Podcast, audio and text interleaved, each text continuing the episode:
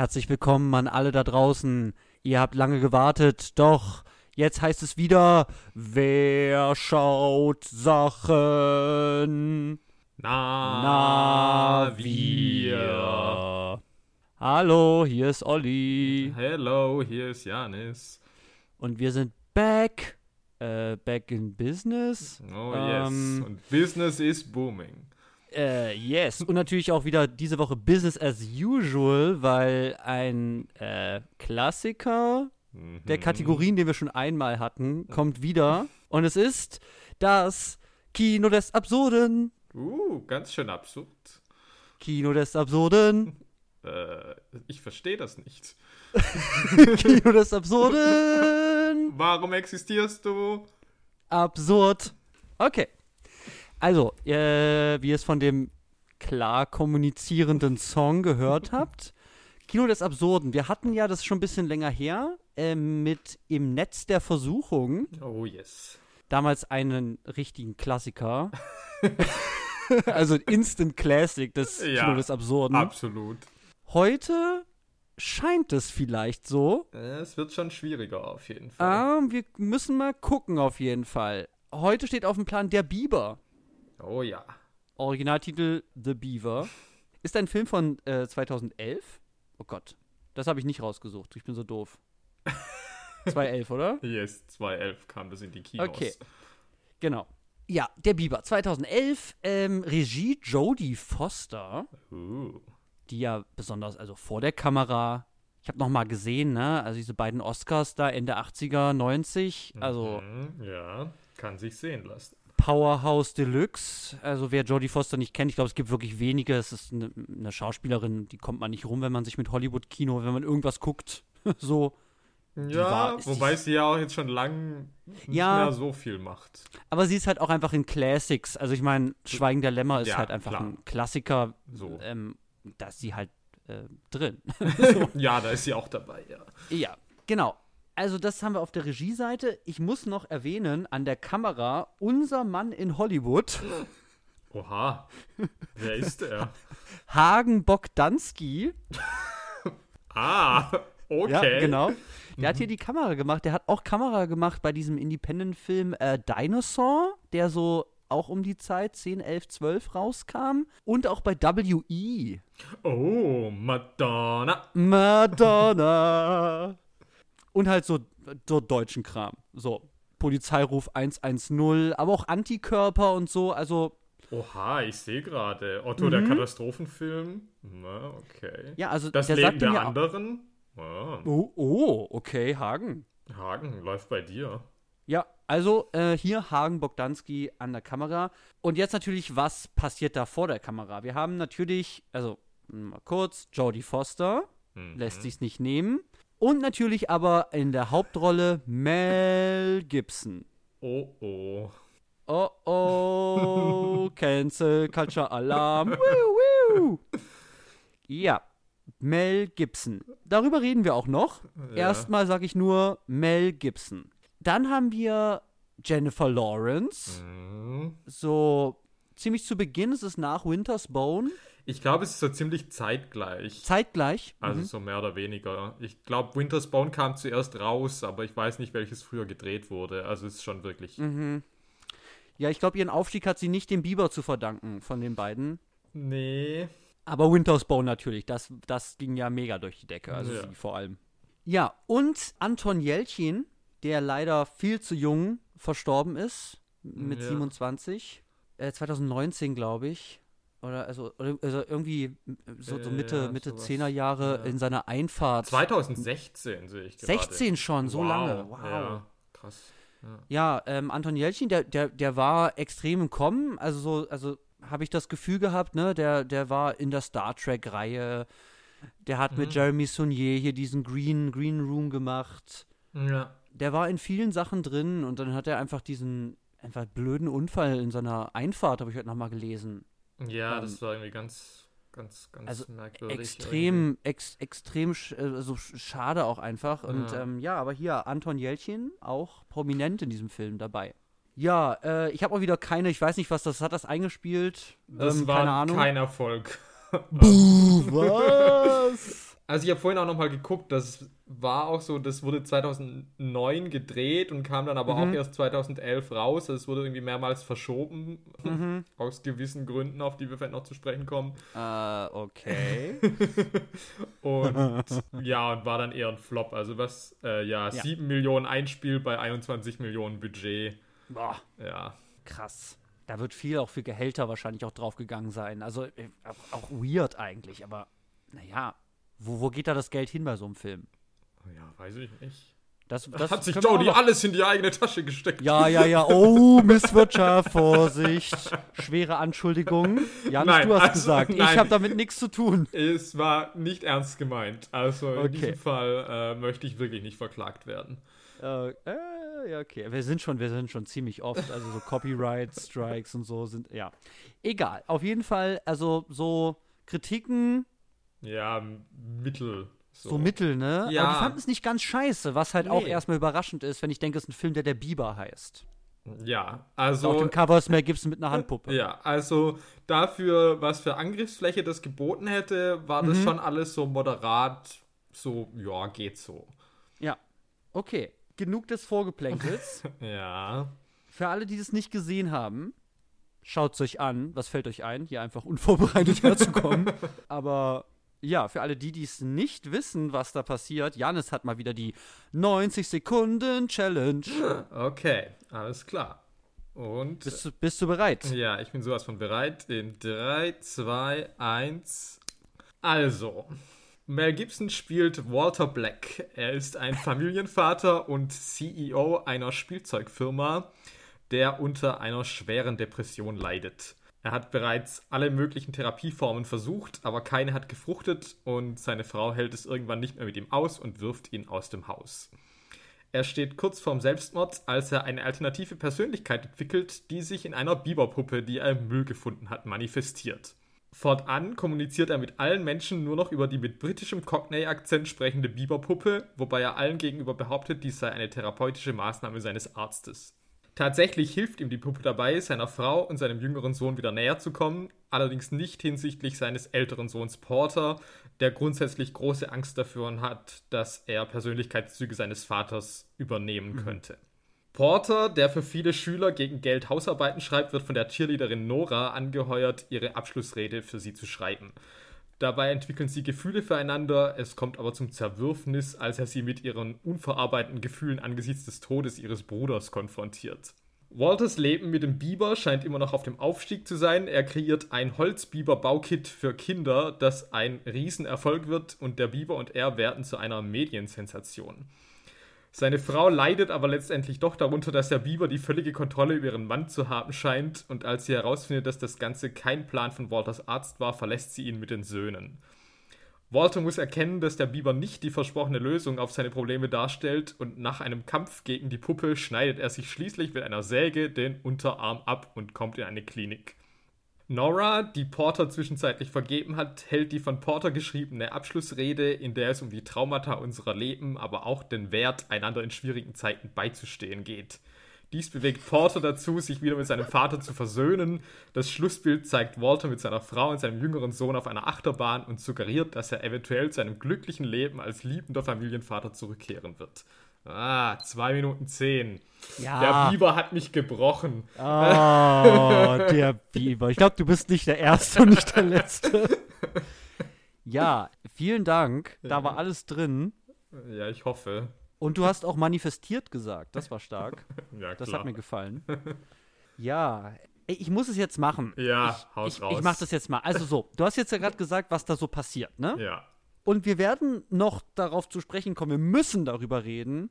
Worum geht's aber eigentlich wirklich in diesem Film?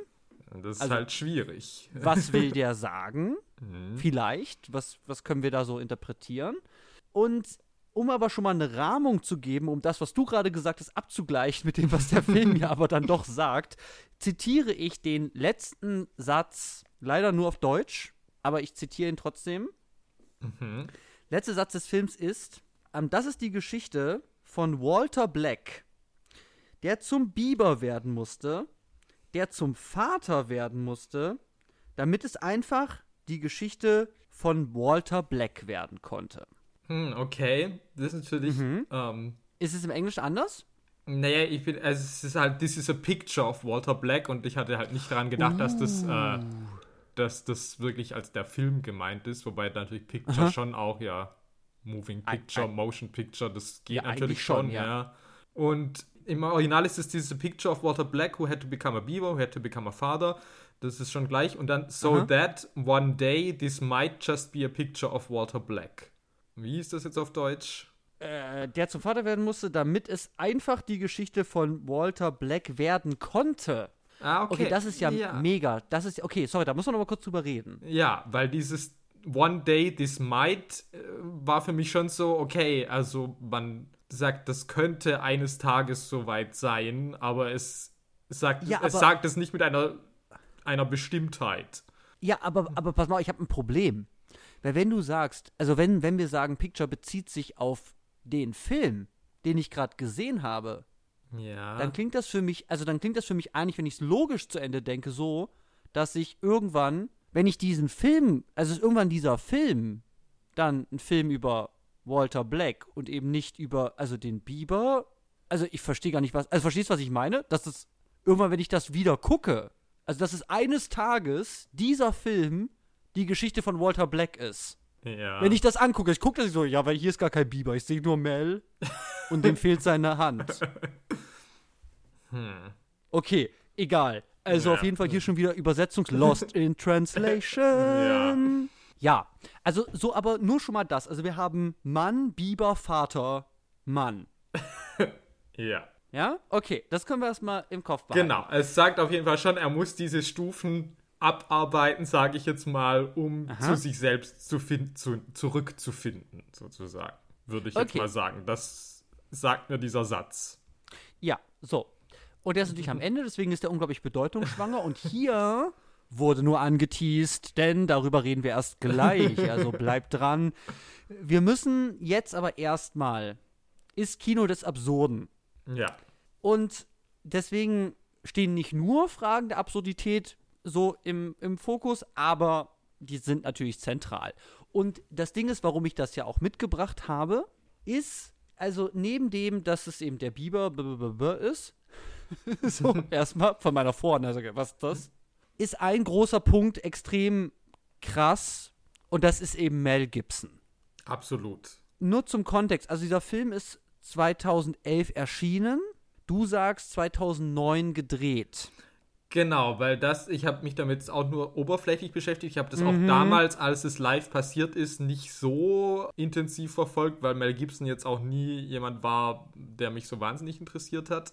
Aha. Insofern hoffe ich, dass mein Gossip jetzt einigermaßen stimmt, aber wenn Ja. ich das so rekonstruiert habe, ist es 2006 war dieses große, wo er halt unter Alkoholeinfluss äh, angehalten wurde von der Polizei Ja. und sich dann ja sexistisch und äh, antisemitisch und keine Ahnung wie geäußert hat. Und Ja. das dann schon so der Punkt war, okay, Mel ist jetzt irgendwie erstmal unten durch. Das war wohl so ungefähr zu der Zeit, wo er Apokalypto rausgebracht hat. Aha. Plus minus. Und dann hat er auch eine Zeit lang eigentlich nicht mehr wirklich gespielt. Also ich habe noch irgendwie einen Film von 2010 gefunden, der mir aber gar nichts gesagt hatte. Und sonst gibt es in diesen Jahren einfach Mhm. nichts. Also Mel ist irgendwie weg vom Fenster. Ja. Ich habe aber den Eindruck, dass trotzdem nach 2006, dann gab es trotzdem auch irgendwie so ein bisschen so eine Reue-Tour, von wegen irgendwie, er geht auf Talkshows und sagt irgendwie, ja gut, ich habe irgendwie ein Alkoholproblem und keine Ahnung. Die Mel Gibson Defense, ja. Mhm. Ja. Dann nehme ich an, dreht Jodie diesen Film, weil Ja. klingt komisch, ist aber so. Sie ist irgendwie Best Friends mit Mel und ist eine der wenigen Personen in Hollywood, die sagt, nein, ich stehe aber hinter ihm, trotz allem.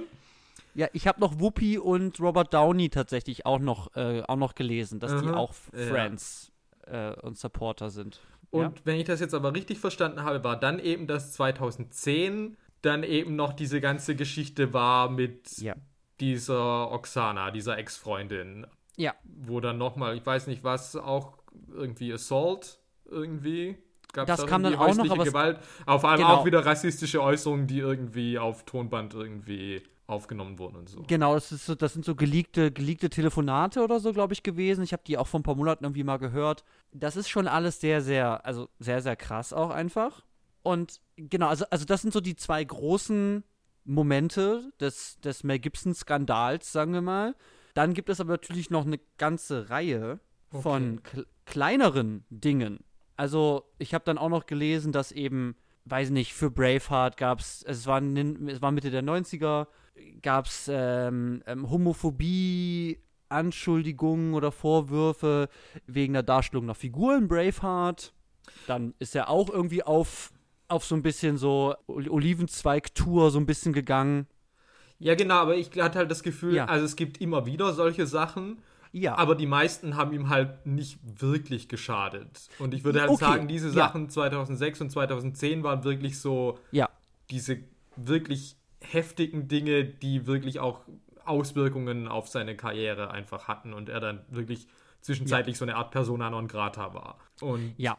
Und halt neben, neben den antisemitischen, ähm, was ja auch noch bei dieser Verkehrskontrolle ja auch noch kam, ist natürlich auch dieser ganze Passion Christi. Ja, ja, ja. Also, da, was ja noch so vorher, aber was da so ein bisschen überschwappt. Also ich denke das immer so zusammen, auch wenn da ja ein bisschen Zeit auch noch dazwischen liegt vielleicht. Aber das war ja auch ein Skandal. Aber hat sich halt verkauft wie, wie, wie Harry. So, ja. Genau, und dann war Mel Gibson halt wirklich, also halt weg. Und 2011 ist eigentlich, wie du schon gesagt hast, eigentlich so ein Zeitpunkt, wo er eigentlich noch weg war. Ich glaube, da war er dann halt super weg. Also das habe ich dann halt auch ja. so verstanden, dass als dann dieses ganze Oksana-Business noch kam, war es halt echt ja. irgendwie, das hat dann den Bieber halt endgültig auch nochmal gekillt. Und dann konnte man das halt mhm. auch wirklich auch nur so ein bisschen ohne großes Brimborium, glaube ich, so ein bisschen rausbringen. Also keine Ahnung, ich meine, die sind schon auch nach Cannes zum Filmfestival und so, aber ja, ja. ich glaube, so richtig äh, volle Power, Marketing und alles, sondern es war mehr so, okay, jetzt haben wir es ein paar Mal verschoben, jetzt bringen wir es halt irgendwie raus. Äh, damit wir es loswerden. Aber nicht mit viel Brimborium so. Mhm. Also so habe ich das jetzt heute so ein bisschen gelesen und das machte für mich schon irgendwie Sinn. Mhm. Ja, und dann muss man natürlich sagen, dass dann natürlich kommt äh, 2015, 2016 ist dann Mel halt mega back. Ist das 16 mit Hacksaw Ridge? Ja, ich glaube 16, ja. Also, ne, da war noch, war für einen Oscar nominiert, Film für einen Oscar nominiert, äh, alle Leute lieben das. Ja, dann war es auf einmal irgendwie alles vergessen. Es war so, okay, ja. es hat jetzt lang genug gedauert, eigentlich ist Mel wieder ja. zurück, ist der König der Welt. Ähm. Ja. Nee, absolut, weil er macht jetzt wieder Filme, ja, Daddy's Home, äh, zwei äh, Boss-Level, äh, ne, Expendables war schon ein bisschen früher, aber da, da war er auch noch irgendwann dabei. Ah, oh, ja, wow, ja, okay. ja. Machete 2 auch, ist auch noch ein bisschen früher, aber, aber so, aber auf jeden Fall ist Mel jetzt richtig back. Er hat jetzt seinen weißen Bart und er ist jetzt richtig, richtig back. Und ich habe jetzt noch gelesen, dass es 2020, dass irgendwie ähm, Winona Ryder ähm, eine Story aus den 90ern ausgepackt hat, dass ich. Ja, ja, ähm, das, das ist ja auch. Ne, Holocaust, ja, ja. Leugner, antisemitische Kommentare, was er jetzt abstreitet. Und das, die große Frage ist einfach wirklich, weil dieses ganze, dieser ganze Erfolg, der jetzt wieder kommt, oder diese, diese Reintegration, eigentlich auf so einem öffentlichen Narrativ von ich habe mich geändert. Also das große Problem, gegen das Mel Gibson, glaube ich, kämpft oder kämpfen muss, ist, ähm, dass ein neuer Skandal kommt. Ich habe irgendwo gelesen, wirklich, dass sie sagen, ja, das, das wussten wir alles schon. So, deswegen ist uns das jetzt gerade so ein bisschen egal. Ja, ja. Weil das haben wir schon verhandelt. So, wenn das jetzt rauskommt, 90er, ja, das, das passt in die Schiene, die ja. wir ihm schon verziehen haben. Anders wäre das, gibt Leute, die das sagen, wenn er jetzt einen neuen Skandal hätte. So, weil das dieses ganze Narrativ von ich habe mich gebessert, ich war mal Alkoholiker, ich bin jetzt clean und so weiter hm. irgendwie halt torpedieren würde. Aber genug über Mel Gibson würde ich sagen. Das Wichtige ist wirklich nur zu wissen, dass 2011 oder eben 2009 bis 11 eigentlich eine Zeit ist, in der Mel Gibson eigentlich in Filmen nicht zu sehen sein darf oder es extrem heikel ist für Produktionsfirmen, Studios, Mel Gibson in den Film überhaupt zu packen. Ja. Und im Bieber ist er die Hauptrolle. So, und dann ist es ja natürlich auch noch eine Person, die irgendwie auf jeden Fall mit psychischen Problemen zu kämpfen hat. Also, wie sagt man, unter, unter großen Schwankungen leidet, am Anfang sich da irgendwie auch betrinkt, bevor er suizidal ist. Also auch, Aha. das ist ja dann doch auch so eine, also man findet schon gewisse Parallelen zur realen Persona von Mel Gibson irgendwie auch. Oh. Es ist jetzt also schon. Das ist so ein Teil von so einer, von so einer, von so einer äh, Comeback- Verarbeitungstour so ein bisschen wirklich ist von realen Themen, die ihn betreffen? Das weiß ich nicht, ob man damit auf mehr Verständnis für ihn gehofft hat. Das Aha. kann man nur äh, mutmaßen, ich weiß es nicht. Es ist auf jeden Fall schon eine, Ja. eine sehr seltsame Besetzung, auf jeden Fall auch. Also es wäre jetzt auch, wenn ich jetzt sage, okay, ich brauche so eine Dramedy über so einen Familienvater, der aber irgendwie crazy wird. Also weiß ich jetzt halt auch nicht, ob ich da als erstes denke, ja, ruf doch mal Mel Gibson an. Ja, ich habe ich hab tatsächlich, ich habe auf Wikipedia, keine Ahnung, ob das stimmt, habe ich gesehen, dass vor Mel Gibson eben sowohl Jim Carrey als auch Steve Carell. Ja, genau, das hatte ja, Steve Carell hatte ich auch gelesen, ja. Genau, und Steve Carell wäre so nach heutigem Maßstab, wo ich sage, ja, den kannst du da in so eine Dramedy eigentlich reinpacken. Genau, ja. So, das würde passen. Jim Carrey wäre vielleicht ein anderer Schnack, aber Jim Carrey hat ja auch immer schon gezeigt, dass er auch mehr Facetten schauspielerisch ja auch hat als den lustigen Gesichtskasper. Ja. Also je nachdem, was du halt Ja, willst. ja. Aber, aber so, das wären so klare Setzungen gesehen. Ja, klar, Mhm. Jim Carrey und eine Biberhandpuppe. Aber Mel Gibson und eine Biberhandpuppe? Ist halt schon mal auf dem Papier weird. es ist super weird. Und zu der Und- Zeit halt ja. dann halt noch umso mehr. Noch weirder. So. Also das macht es eigentlich schon absurd, wieder auf so einer Produktionsebene zu sagen kann, warum existiert das? Also, das ist schon mal absurd, dass es das gibt. Und das hat eben viel mit dem öffentlichen, öffentlichen Aufmerksamkeit um die kontroverse Person Mel Gibson zum Zeitpunkt des Erscheinen dieses Films zu tun. Ja. Ja, hast du noch weitere umgebende Kontroversen? Nee, eigentlich nicht. Okay, aber das ist auf jeden Fall die große. Also es Ja. ist halt, also das Ding ist, Mel Gibson ist einfach, wenn nicht, also mit vielen anderen, die es ja in Hollywood gibt, aber er ist der König des Skandals. Also, seit den Nullerjahren. Hab Ich das Gefühl, es gab, es gab keine, für mich keine so eine öffentlich, also wo ich auch sage, wenn ich den sehe, dann ist Skandal das Erste, was ich denke, ist Mel Gibson. Ja, es war halt vor allem auch zu einer Zeit, wo es das eigentlich noch nicht so gab. Also wo wir ja heute mehr in einer Zeit leben, in der das Mhm. Ja. wirklich Konsequenzen für Taten irgendwie auch an der Tagesordnung stehen, war das ja damals irgendwie so, dass du halt als Celebrity oft irgendwie halt unantastbar warst irgendwie. Das begleitet dich dann halt irgendwie, aber Mhm. Ja. es ändert nichts daran, dass du halt an die Jobs kommst. Ja, aber solche Fälle wie Mel Gibson, die natürlich auch öffentlich, also die dann, die dann an die Öffentlichkeit geraten, die tragen natürlich auch bei, dass irgendwann auch das, das Fass einfach überschwappt. Ja, klar. Also, ja. das ist natürlich, ich glaube, man kann äh, MeToo-Skandale und das öffentlich werden, das ist ja eigentlich das Problem, weil Skandale sind ja, also die Taten sind ja alt, teilweise schon richtig, richtig alt. Aber dass es öffentlich wird, was da hinter den Kulissen in Hollywood abgeht oder in anderen Arbeitsbereichen, das ist ja eben das Neue, dass das rauskommt und diskutiert wird in der Öffentlichkeit. Hm. Und das natürlich dann Mel Gibson ja eigentlich in so einer Art von Pionierrolle, ja auch mit, mit anderen. ja. Ähm, aber er ist der, er ist, er ist, er ist der König äh, des Skandals. So würde ich sagen. Ja. Und das Genau. Absurde aber halt ist dann halt auch, dass du dann äh, auch noch halt eben diese Sache mit der Biberhandpuppe nimmst, wo du halt auch sagst, das ist was, wo vielleicht eh schon irgendwie das eine Prämisse Mhm. ist, die vielleicht erstmal kontrovers aufgenommen wird, weil die halt an sich irgendwie absurd ist und dass du dann halt auch Ja. noch äh, jemanden nimmst, der eh gerade schon irgendwie so äh, eine schwierige Person ist, ist halt dann auch nochmal irgendwie merkwürdig. Ja. Und Ja. da würde ich auch ein bisschen überleiten, eben zu dieser Prämisse, weil das war Ja. eigentlich sowas, wo ich ein bisschen skeptisch war, ob das in das absurde Kino wirklich passt. Mhm. Weil ich musste sehr an, an Lars and the Real Girl denken, wo Ryan Ja. Gosling äh, eine Gummipuppe datet und dann das ganze Dorf das irgendwie akzeptiert, erstmal eine Zeit lang. Und ich halt dachte, okay, klar, natürlich ist es absurd, dass er eine neue Persönlichkeit hat, die, eine, die über eine Biberhandpuppe spricht. Aber es ist ja schon auch eine bewusste, absurde Setzung, die natürlich ja, den Machern nicht äh, nicht fremd ist. Also die verstehen ja dann doch ungefähr, was sie tun. Also insofern, für Ja. uns ist ja Kino des Absurden mehr, dass du sagst, du verstehst gar nicht, wie kommt jemand darauf, weil es so seltsam ist, ja. dass das so produziert wurde. Und Ja. hier würde ich jetzt sagen, das ist schon kalkuliert. Erstmal, dass du natürlich auf den ersten Blick sagst, so, was zur Hölle, was? Der Biber? Ja. Er hat eine Biberhandpuppe, weil er vorher so depressiv war. Und Ja.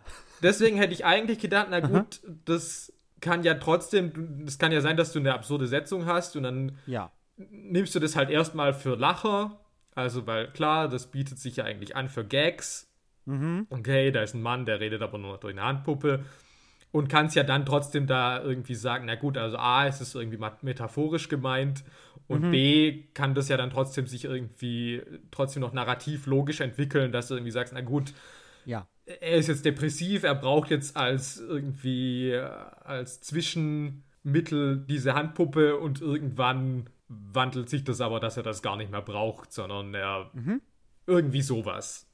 Ja, also die Frage ist natürlich auch immer die, also ich, ich versuche gerade so, so äh, Kategorien wie originell, absurd, cringe, trash so gegeneinander abzuwägen, so wann bist du was Mhm. bei, bei so einer Setzung. Aber wir können, glaube ich, einfach erst, also ich würde halt sagen, dass von so einer Setzung ja erstmal nicht so viel abhängt. Also, weil du kannst mit absurden Setzungen, egal wie absurd das ist, in so viele verschiedene Richtungen, wo man eben gucken muss, ja, äh, wie wird mit, sagen wir mal, absurden Setzungen umgegangen, weil ich denke jetzt sofort natürlich an äh, zum Beispiel Being John Malkovich. Das war, lag mir gerade auch auf der Zunge, genau. So, das weil so auch ich mein meine, nächstes, okay, Ja. äh, was ist die Prämisse? Ja, wie, wie wäre es, wenn es eine Tür in so einem halben Stockwerk irgendwo in einem Bürogebäude, so eine Luke gibt und dann bist du für 15 Minuten im Bewusstsein von John Malkovich. so, und das ist halt meines Erachtens ein Meisterwerk. Also ich, ich liebe das Mhm. so sehr, weil es eben diese, dieses Setting oder diese, diese Setzung nutzt, um mir super originelle, interessante Dinge zu erzählen, die ich dann eben gar nicht erwarte mit so einer absurden Setzung. Ja, genau. Also, So. ja, genau, das wäre eben auch so mein Argument, dass ich sage, nur weil das jetzt irgendwie ein quirky Ja, Independent-Film ist, äh, muss es ja nicht heißen, dass das jetzt irgendwie absurd ist, dass ich sage so, oh mein Gott, warum hat man das produziert? Mhm.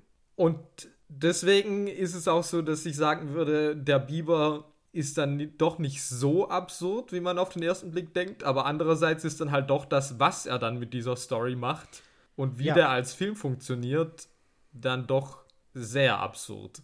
ja. Und das liegt halt irgendwie sehr an dieser Struktur, die dieser Film irgendwie auch hat und was für Mhm. Stationen der da irgendwie abklappert. Ja, das können wir mal ganz Also, kurz ja, zusammenfassen. ja. Ne? Also ich würde halt sagen, also wir haben erstmal so, so eine, würde ich sagen, eine, eine, eine ganz klare und sehr kurze Exposition. Ja, minimal, sagen- ja. Ja, ist halt so ein Typ, der ist depressiv, Familie läuft nicht, Job läuft nicht, der ist einfach nicht glücklich, der ist äh, suizidal, der fliegt von zu Hause raus. So. Und das sind halt wirklich, das sind ein paar Minuten und dann findet er schon direkt diese Handpuppe im Müllcontainer. Ja. Und dann ist schon schnell Suizidversuch und dann redet die auch schon. So, ziemlich schnell. so, und dann ist halt, okay, so ist die Situation. Jetzt gucken wir, wie entwickelt sich das. Und erstmal können wir sagen, nachdem die Prämisse eingeführt ist, was ist die erste Station? Es geht bergauf.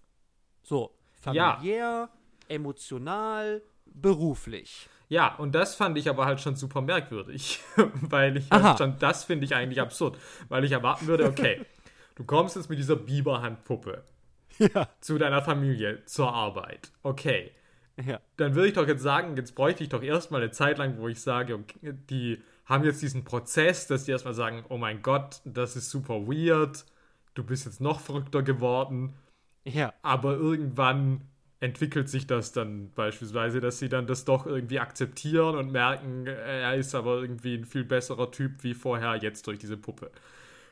Aber stattdessen ist es halt so, okay, was, du kommst zu deinem Kind und das sagt sofort so, ja geil, lass irgendwie halt jetzt Sachen bauen. Dad war noch nie so cool wie jetzt, seit er halt ein Biber ist.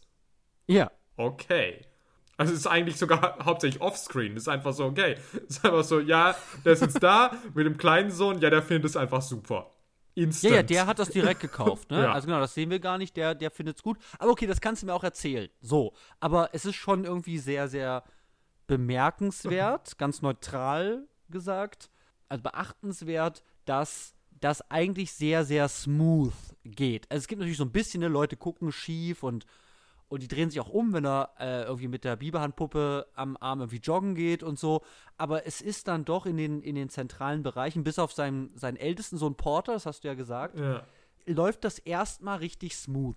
Ja, also auch auf der Arbeit, wo ich halt auch denke, so, also da musst du doch mir irgendeine Storyline, dass da irgendwie so ein paar Leute meutern und sagen so, okay, der ist Ja. halt super crazy. Aber nein, du sagst einfach, ja, Ja. nee, weil es ging ja dann in der Firma direkt bergauf und dann haben das alle einfach Ja. sofort akzeptiert, dass ihr Chef halt jetzt einfach über eine Biberhandpuppe mit allen Ja. kommuniziert. Ich, ich, ich kann das total nachvollziehen. Ähm, das Ding ist nur, mein Gehirn kann das tatsächlich gut vereinbaren. Also in dieser weirden Situation, die das wirklich auch hat, mit, ja, er redet da mit den Leuten und stellt seinen Fünfjahresplan da irgendwie vor zur Rettung dieser Firma. dass ich halt sage, okay, sollten die wirklich schreiend rausrennen? Aber ich denke dann so, ja, ist halt auch eine Spielzeugfirma. Also wenn das ein Chef machen kann, Ja, dann vielleicht okay. der von der Spielzeugfirma. Ja. Aber auch in keiner realen Welt ist es irgendwie okay. Aber mein Gehirn sagt, als eine Spielzeugfirma, okay, alles klar. so. Und ich akzeptiere das dann aus irgendeinem Grund. Also auch immer mit einem mit einem äh, halboffenen Auge so, also oh, aber es geht. Ich meine, ich kann das auch akzeptieren. Ich finde es halt komisch, weil es für mich halt das erste Konfliktpotenzial wäre, wo ich Ja. halt, wenn ich diese Handlung höre, denke, okay, das wäre Mhm. erstmal das, wo ich denke, das nimmt viel Raum ein. Und stattdessen ist es aber irgendwie so, zack, und dann ist Ja. das schon so. Genau, also erstmal Jodie schmeißt ihn raus, er ist mit der Bibernpuppe da, bleibt zum Essen und dann ist eigentlich so, als ob, ob, als, als ob nichts gewesen wäre. Genau, dann Ähm. scheint er schon die ganzen, scheint, scheint er schon sofort wieder dort zu leben. Also es passiert auch. Ja, und die bumsen dann auch super schnell ja auch wieder so. Also das Ja, ist dann ja. auch wieder kein Problem. ja. Genau, so dann haben wir erstmal das. das. So geht das erstmal los. Ist eigentlich ein guter Start für äh, Walter und den Biber. Ja. So. Und ich meine, ich muss Mhm. ja auch sagen, wie du schon sagst, äh, ist ja der Konflikt wäre mit dem ältesten Sohn da. Ja. Aber das wird halt auch nicht so ausgehabt, weil der Sohn halt einfach seinen eigenen Subplot hat. Der hat seinen eigenen Film. Der, ja, also es ist halt wirklich wie, dass halt zwei Filme parallel irgendwie laufen, die halt eine Figur sich teilen. Ja. Und dieser Subplot hat halt einfach mit der Story des Vaters und mit dem Biber einfach nicht sehr viel zu tun. Ja, Das ist eben die Frage, ne? Also das, äh, da, ja, also. Also ich meine, natürlich gibt es ja. da ähnliche Themen, die irgendwie auch behandelt Ja, werden. so so eine ja. Familie, Umgang mit Traumata, hast du ja äh, schon gesagt, bla bla bla bla bla, ne? Ja, aber trotzdem ist es halt so, dass Anton Yelchin und Mel Gibson halt einfach wenig Screentime teilen.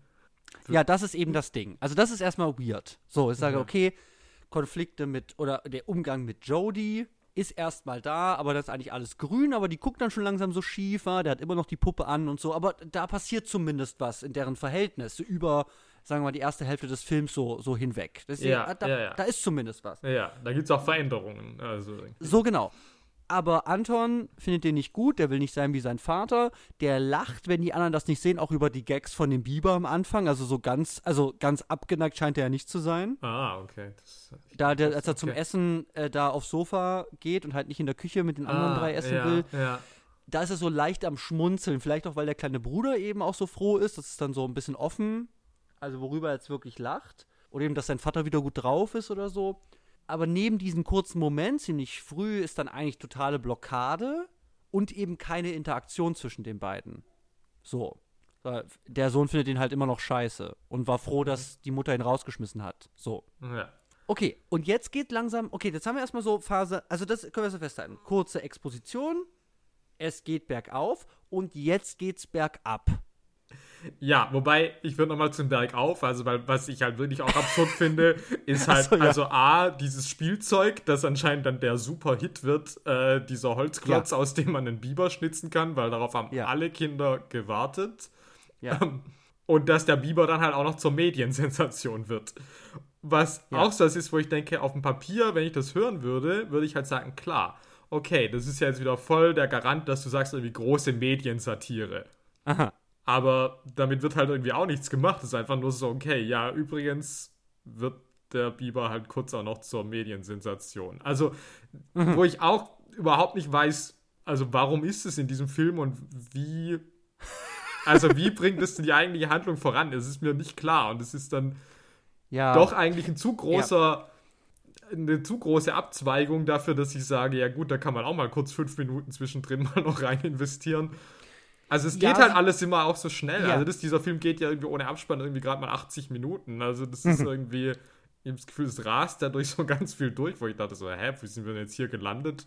Ja gut, Mhm. okay, ist eh schon wieder vorbei. Also ist auch okay. Aber Ja, also ich meine, ich, ich, ich verstehe es als ein, als ein narratives Mittel, weil du natürlich die räumliche Trennung, die ja da schon besteht zwischen ihm und dem Rest seiner Familie, du die so miteinander kommunizieren lassen kannst, weil die den im Fernsehen sehen. Und der macht ja so Message mit bla bla bla, äh, Ja. Leute halten einen zurück und so. Also, so, also ich verstehe das so auf formalen Ebene, so dass ich sagen kann, okay, die sind nicht mehr, aber können die, kann der noch eine Message an die schicken? Ja, im Fernsehen. Aber also es ist jetzt nicht, dass ich sage, wenn ich am Anfang losgehe, der findet diese Puppe, dann so, alles klar, äh, später 8 Uhr Nachrichten, da muss das hingehen. So, das ist nicht vorgezeichnet, absolut nicht. Ja, ja. also was natürlich schon vorgezeichnet ist, ist natürlich irgendwie so, ein, so eine Art von emotionaler Konflikt, ja. Also ich sage, Klar. okay, dem geht's nicht gut, er findet die Puppe und die ist eine Hilfe. Und das kriege ich erstmal am Anfang. Es, die ist tatsächlich eine Hilfe. Ja. So. Und jetzt eskaliert es langsam. Und es hat diverse Gründe, weil Jodie halt sagt, ähm, ich will aber meinen Mann zurück. Also langsam, das dauert jetzt schon eine ganze Weile. Also ich war echt geduldig, sagt sie auch irgendwann, ne? Hm, ja. Aber ich will meinen Mann wieder und nicht diese Puppe. Und dann auf Arbeit. Nee, wie ist das denn? Genau, also so und dann schmeißt sie ihn ja raus, weil er die Puppe nicht ablegen will. Und dann geht das alles wieder den Bach runter. Und dann ähm, verstehe auch gar nicht, ich meine, klar, dieses Interview war vielleicht auch nicht so toll, ja. was er da gegeben hat, aber irgendwie direkt danach, so die, äh, hier seine CEO-Lady oder seine, seine, seine Geschäftsführerin da, die sagt, die sieht nicht besorgt aus nach dem Interview mit Matt Lauer.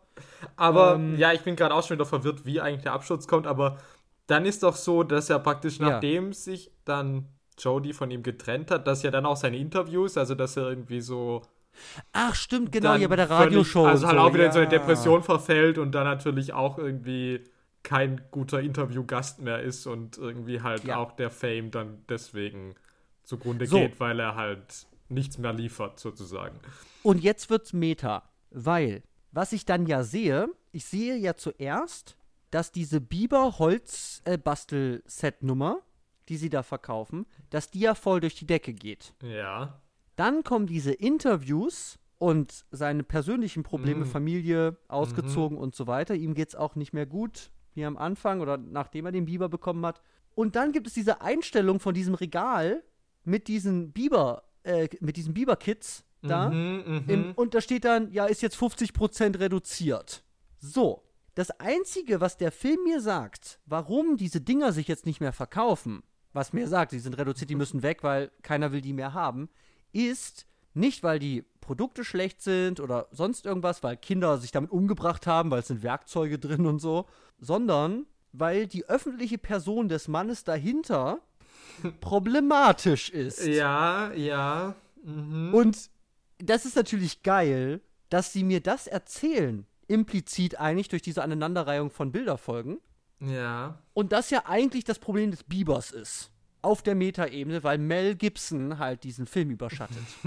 Ja. Das ist mir nur gerade aufgefallen. Ja, das also, ist schon ein sehr guter Punkt. So dass man das Fall. dreht, so ja, Mel spielt ja. das mal, ja, das ist deswegen. Ach so, ja, krass, das habe ich noch nie gehört, dass sowas passiert. so. Ja, ist schlimm, wenn so einer Firma, ne? Aber ja, gut, dass wir das nicht haben. So, was, so, was geht, Mel? Hallo? We we weißt du, wer du bist? So. Genau, so. Und dann, aber das hängt irgendwie zusammen. Also dieser persönliche Abfall oder dieser, diese, dieses persönliche Schicksal hängt damit zusammen. Und dann ist natürlich dieses große Thema von, die Biberpuppe, die radikalisiert sich eigentlich gegen die Familie. Ja. So, und sagt, nein, die brauchen wir nicht, weil die wollen nicht dein Bestes, ich bin deine Rettung, du brauchst niemand anderen, ähm, löst dich los von allem. So. Und als Walter aber zurück will, da rastet die Biopuppe aus und dann gibt's Prügelei. Ja, und das finde ich halt auch irgendwie halt super weird. weil, ist- weil es halt wirklich irgendwie mehr oder weniger den Biber schon als eigene Entität darstellt. Und klar, Ja. ich verstehe, das ist ein filmisches Mittel, es ist halt irgendwie so, keine Ahnung, Fight Club, Tyler Durden. Also ich meine, Mhm. dass es jetzt irgendwie eine Verbildlichung von einem inneren Konflikt darstellt, das ist mir schon irgendwie klar. Und jetzt nicht, dass die Puppe wirklich jetzt irgendwie Chucky-mäßig äh, Ja, ja. wirklich lebendig geworden ist. Aber es ist halt wirklich wie so eine Horrorszene inszeniert alles. Und ja, ja, böse Blick und so. Ja. und, und der droht ja am Anfang. Ja. Das ist voll die Psychopuppe. ja, also, was schon auch wieder so eine Richtung war, wo ich dachte so, ah, okay. Also ich weiß nicht, ob es nur an der Inszenierung lag, aber auf jeden Fall war es auf jeden Fall so, dass ich dachte so, hm, okay, dass wir jetzt hier landen und Ja. dass man wirklich zu dem radikalen Mittel Ja. greifen muss, sich den Arm abzusägen. So, und das ist halt das Geilste. Also das muss ich ja echt sagen. Also ich meine, ich habe das 2011 äh, habe ich das zweimal ziemlich kurz hintereinander gesehen und dann nie wieder bis jetzt heute Morgen. Und ich weiß noch, dass diese Säge damals für mich der Knaller war. Weil ich dachte so, das kann doch nicht, also ich meine, so logische Sachen, ja, du kannst ja auch einfach ausziehen, lalalala, ja, okay. Aber zu sagen, nee, ab Säge muss, so. Ich verstehe das aber heute, ich habe das immer so auf so einer, nur auf so einer Inszenierungsebene gesehen, so, ja, dann müssen die das mit der Säge machen oder so. Aber ich verstehe das jetzt schon auch jetzt heute auch einfach narrativer, weil es mir eigentlich dann, also weil es, weil ich eigentlich alles als Symptom seines psychischen Krankheitsbildes eigentlich sehen kann. Also ich sage so, ja, der macht, der macht das, der kann nicht einfach die Handpuppe ausziehen, weil in seinem Kopf oder in seiner emotionalen Welt ist eben diese Biberpuppe nicht nur ein Stück Stoff an seiner Hand. Und das verstehe ich jetzt aber mehr. Ja. Weiß, habe ich damals nicht verstanden, weil es eben so absurd und eben auch so schnell. Also ich meine, dieser Konflikt, dass ja, deine Familie ist scheiße, nur wir beide. Und dann ist ja schon direkt die Hand eigentlich ab. Ja. Und dann geht der Ja. Film noch irgendwie 20 Minuten. Ja, also auch da würde ich halt wieder sagen, es nimmt sich halt keine Zeit, um irgendwas aufzubauen. Und das ist halt, warum das alles da halt umso absurder wirkt, weil es halt so, ah, okay. Ist so eine Parade Das von ist doch- Dingen halt. Ja, halt Biberhandpuppen. wirklich. Ja. Und so sehr ich das ja auch als, als Bild verstehe, ist es halt trotzdem so, dass ich am Schluss halt einen Mann sehe, der jetzt halt eine Armprothese halt hat. Also, Das ist korrekt. ich meine, das ist halt trotzdem was, was auf der inhaltlichen Ebene des Films halt passiert ist. Ja. Und das ist halt schon ganz schön heftig. Dafür, dass es mir dann ja, Ja. irgendwie auch sagt, dass das jetzt sein Weg zur Besserung ist. Also, Ja, es ist, es, ist, es ist eben dann nicht irgendwie halt in so einem ab- abstrakten Raum. Es ist dann irgendwie, ne, er ist, er ist die Bürde des Bibers dann doch losgeworden. ja, so, ich meine, er vergräbt, also er tut doch die Biberhandpuppe, er baut doch auch noch so einen Sarg dafür und so und tut die irgendwie rein oder so, oder? Das passiert doch, oder? Ja? Das habe ich, es ist mir gar nicht aufgefallen. Äh, Ich nehme dich da beim Wort. Okay, ich werde das nochmal checken. Aber also sowas hätte ja. vielleicht, also hätte als metaphorisches Bild halt irgendwie auch gereicht, vielleicht. Ja, aber dann sehe ich ihn halt wirklich bei der Therapie und der bewegt dann so einen Finger und so. Also Ja, wirklich, genau. da gibt es ja auch Einstellungen, so, okay, der muss jetzt mit der Prothese leben und er macht ja auch einen Gag dann bei seinem Sohn und so, Ja, darüber, ja, dass er ja, seinen Arm verloren hat und so. Also, das geht schon sehr explizit mit diesem, ja, Selbstverstümmelung, die er ja vornimmt, ähm, dann eigentlich, also, so, ja, reitet da ganz schön drauf rum. So. Also, ich will es nur, nur ganz kurz zu Ende bringen. Also, dann, das ist eben der Konflikt und dann geht die Hand ab und dann kümmert sich seine Familie wieder um ihn. Sagen wir mal, die sind besorgt. Alte Gräben scheinen irgendwie überwunden. Er schwört jetzt wirklich irgendwie. Also, ihm geht's auch einfach besser, auch ohne Biberhandpuppe. Und er verliert seinen sein, sein Posten da in der Firma, die er eben nur, den Posten hat er nur, weil er der Sohn vom alten Chef war. Ja. Und das vielleicht auch gar nicht will. Und dann fährt er mit seiner Familie Achterbahn und alles scheint irgendwie vielleicht ganz gut zu sein. So. Ja. Ganz kurz, ich habe mal nachgeguckt, okay, er versucht Ja. erst, äh, er eigentlich will er, deswegen ist er auch bei der Säge überhaupt. Er baut den Sarg, er will den da reintun und dann irgendwie, weiß ich aber nicht, fängt der Biber doch wieder an zu reden. Und also, es scheint praktisch der erste Impuls zu sein, okay, ich tue den einfach in den Sarg, aber so einfach ist es halt dann nicht. Weil Ne? der Biber gibt nicht auf. Okay. Ja, okay. Ja, so, und jetzt, jetzt würde ich gerne ein paar Sachen, die wir gerade gesagt haben, ich würde das gerne jetzt anschließen an, an ein paar Dinge. Ja. Und, das würde ich wieder auf eine Absurditätsebene bringen. Und ich habe es ja vorhin schon mal so ein bisschen angedeutet und ich weiß nicht, also wie gut das auch irgendwie jetzt funktionieren wird, aber ich habe so ein bisschen das Gefühl, warum das eben auseinander. Also das Ding ist, man muss erstmal den zugute halten, glaube ich. Auf der Absurditätsskala. Es könnte, du hast auch schon gesagt, viel absurder sein. Es könnte viel absurder sein, wenn es diese absurde Setzung viel, viel ernster in dem Sinne nehmen würde, dass das große Drama der Biberpuppe, also dass das richtig mit, mit Pathos, sagen wir mal, also richtig auf die Drama-Traurigkeitsschiene gedreht wird. So, richtig ja. trocken Ja. dann wäre das ein totales Debakel. Dann würde ich sagen, alles klar, das, da, wer macht sowas? So, Ja, das klar, funktioniert ja. einfach nicht. Ja. Da muss man ja zugute halten, das hat ja so einen leichten Touch und so, ne? Dann hat das wieder so ein bisschen so Gefühli, Familiensachen, aber es hat ja eigentlich so eine lockere, uh, ist die Biberhandpuppe und Gags und Kinder und so. Ja, wobei es natürlich trotzdem auch nicht so viel hätte dafür, was für Mhm. Potenzial eigentlich schon da drin auch stecken würde. Also könnte es ja schon noch mehr visuelle Gags. Also es hat schon so Szenen. So. Also ich meine, das Highlight wäre für mich jetzt immer diese große Sexszene natürlich mit der Biberhandpuppe dabei. In der Dusche. Äh, ja, in der Dusche, im Bett, überall. Und natürlich dann, wenn sie danach halt eben äh, das- beide gleichzeitig atmen, schwer nach dem Sex. Und, und Jodie guckt, sie, Jodie sieht das, das ist ja das Tolle, Ja. dass es eigentlich so ein POV eigentlich ist, dass sie so rüber guckt so und die beiden so, Also klar, das hat's schon, aber ich würde jetzt auch trotzdem nicht sagen, dass es jetzt so, also es sind Ja. immer nur so Momente, aber es, ich würde schon Ja. sagen, das Vorrangige ist schon ein bisschen so ein aufrichtig sentimentales Ja. Melodram. Also Und ich glaube, gerade genau gegen Ende, also desto weiter das halt auch Ja. geht. Ja, ja, ja. Also, Am Anfang ist es ja noch flockig, also vor Ja. allem, dann kann ich es auch verstehen, also wenn das das Ziel ist, dass es dann ja auch mit dem, mit dem Aufstieg losgeht, ohne, wie du sagst, so mit Problemen eigentlich anzufangen, die dann gelöst werden. So, es gibt eigentlich keine Probleme mit der Biberhandpuppe, es läuft erstmal alles super.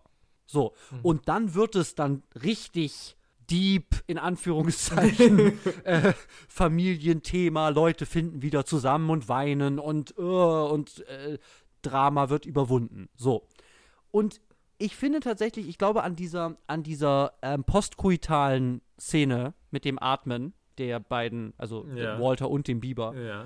da lässt sich vielleicht ganz gut, ganz gut was ver verbeispielen, sage ich jetzt mal, exemplifizieren, wo ich sage, das, da fliegt der Film ja auseinander und das würde ich so übertiteln als der Film weiß nicht so richtig, in welches Genre er eigentlich will. Ja. Das heißt nicht, dass ich sage, jeder Film braucht ein Genre und wenn du was dazwischen bist, bist du scheiße. So, das, das meine ich, das meine ich damit nicht. So, ja, es gibt geile Genre-Mixes oder äh, Trans-Genre-Filme, wo ich sage, die sind irgendwo, keine Ahnung, was das ist, das ist geil, aber. Nee, klar. Und gerade die Dramedy oder die Tragikomödie ist ja jetzt auch Mhm. wirklich so, als man sagt, das ist jetzt sogar ein relativ typisches Genre. Ist jetzt nicht, dass ich sage so, boah, der wildeste Genre-Mix aller Zeiten. Ähm, Ja. Diese zwei Genres kombinieren, ist ja völlig crazy. Das wäre es eigentlich nicht. Also eigentlich Nö. würde man auf dem Papier sagen, ja klar, okay, du hast ein bisschen, du fängst mit der Biberpuppe an und dann arbeitest du dich trotzdem irgendwie zu den echten Familiengefühlen durch, die halt dann trotz allem dahinter Ja. stehen.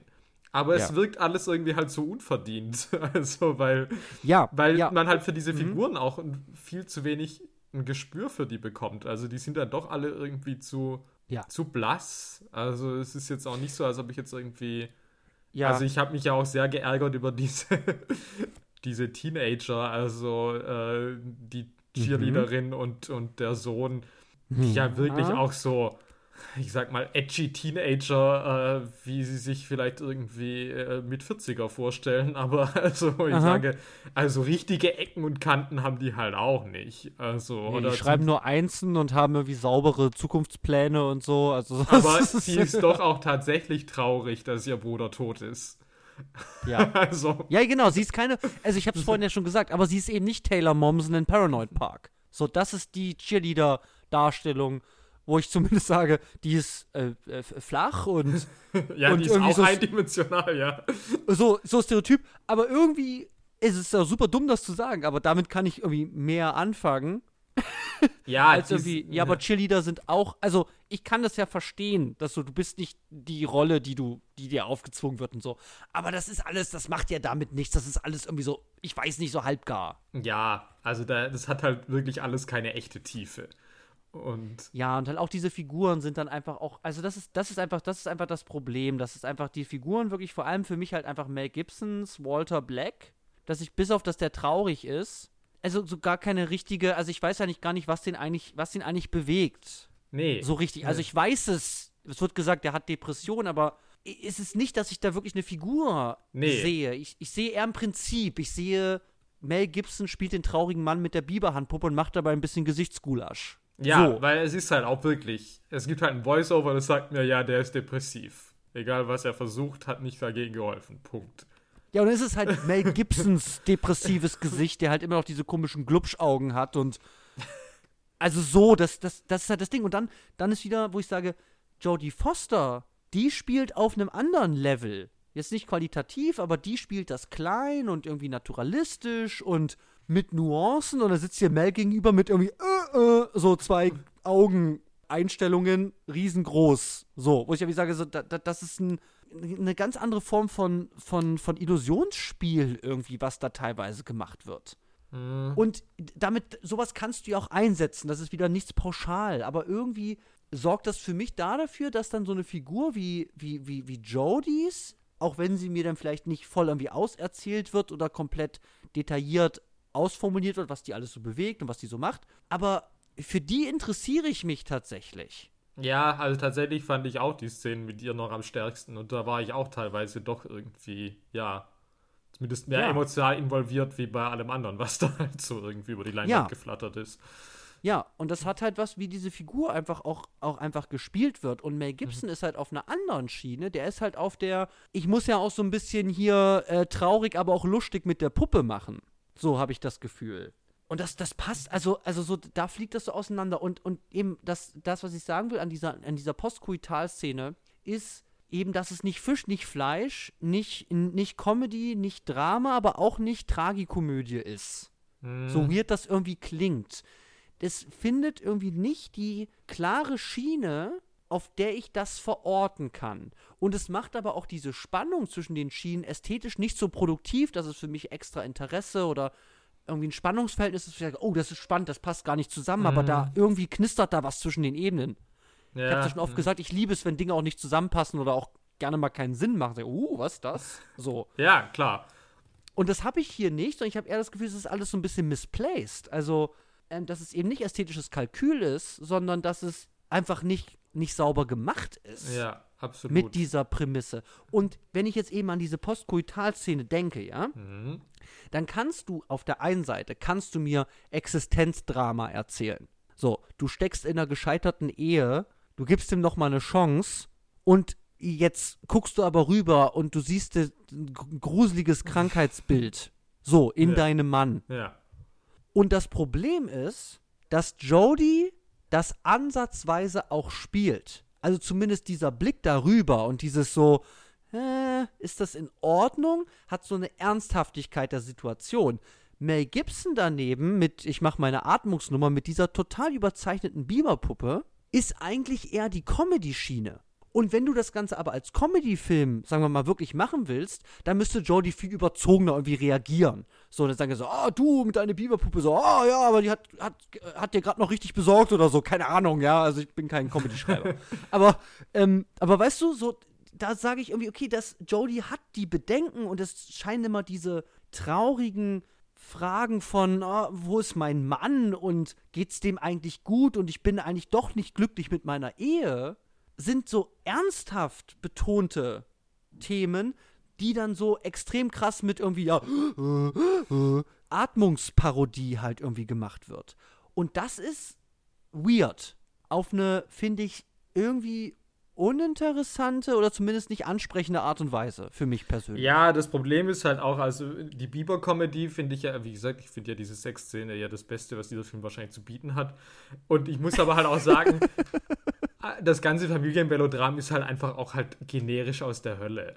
Mhm. Und das ist halt auch leider so enttäuschend und halt auch so unerwartet bei dem Film, der halt der Bieber ist. Ja. Also, Also so, es, es, es bräuchte halt, also eben, diese Prämisse ist speziell, absolut. ja. Und das war's aber auch. Ich merke so, also ich glaube tatsächlich, ich würde so ein bisschen sagen, so neben so Drama, Comedy ist so eine andere Nische, die aber eigentlich, eigentlich ganz anders gelagert ist.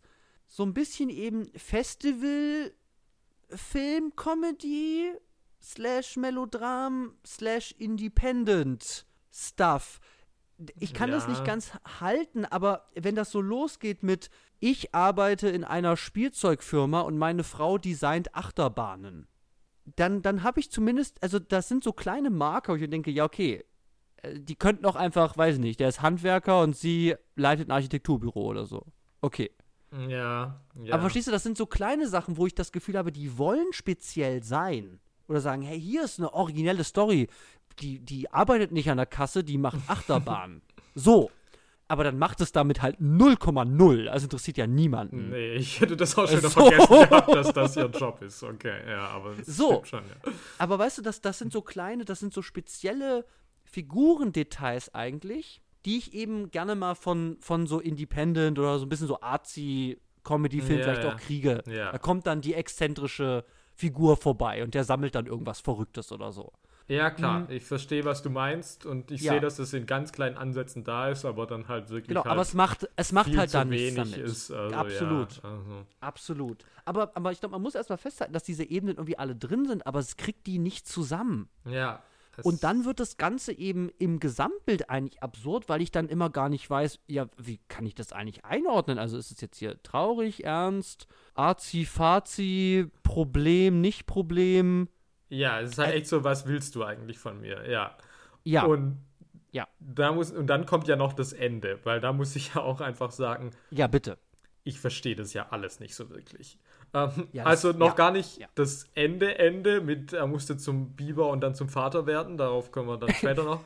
Aber auch generell. Also, okay, er hat sich jetzt den Arm abgesägt, er ist in der Klinik und irgendwie suggeriert mir der Film ja jetzt, okay, jetzt kriegt er die Behandlung, die er braucht, die familiäre Unterstützung, die er braucht, um auf jeden Fall irgendwie auf einem Weg der Besserung zu sein. Aha. Oder? Also, das so lese ich das. I- Oder- i- i- Also, also, also ehrlich gesagt, äh, keine Ahnung. Also ich meine, der sitzt jetzt in der Gruppentherapie. Aber ich meine, der hat gesagt, er hat alles versucht. Das So. ist jetzt nicht die ausgefallenste. Ich meine, es gibt da so eine Szene, wo er in so einem Kreis, Stuhlkreis sitzt, dann auch, Klinik. Also neben der Hand ist, Ja. macht er auch so, so Dings. Aber eben, der, der hat halt am Anfang zeigen die mir irgendwie verrückte Trommelsachen, wo ich sage, ja, aber hast du einfach mal eine Gesprächs... Also, du hast alles probiert, aber das nicht? Das ist die Lösung? So, weil das verstehe ich nämlich nicht. Aber also, ich meine, aber das ist doch schon irgendwie, ich meine, es wird mir ja schon irgendwie jetzt eine Art Happy End suggeriert.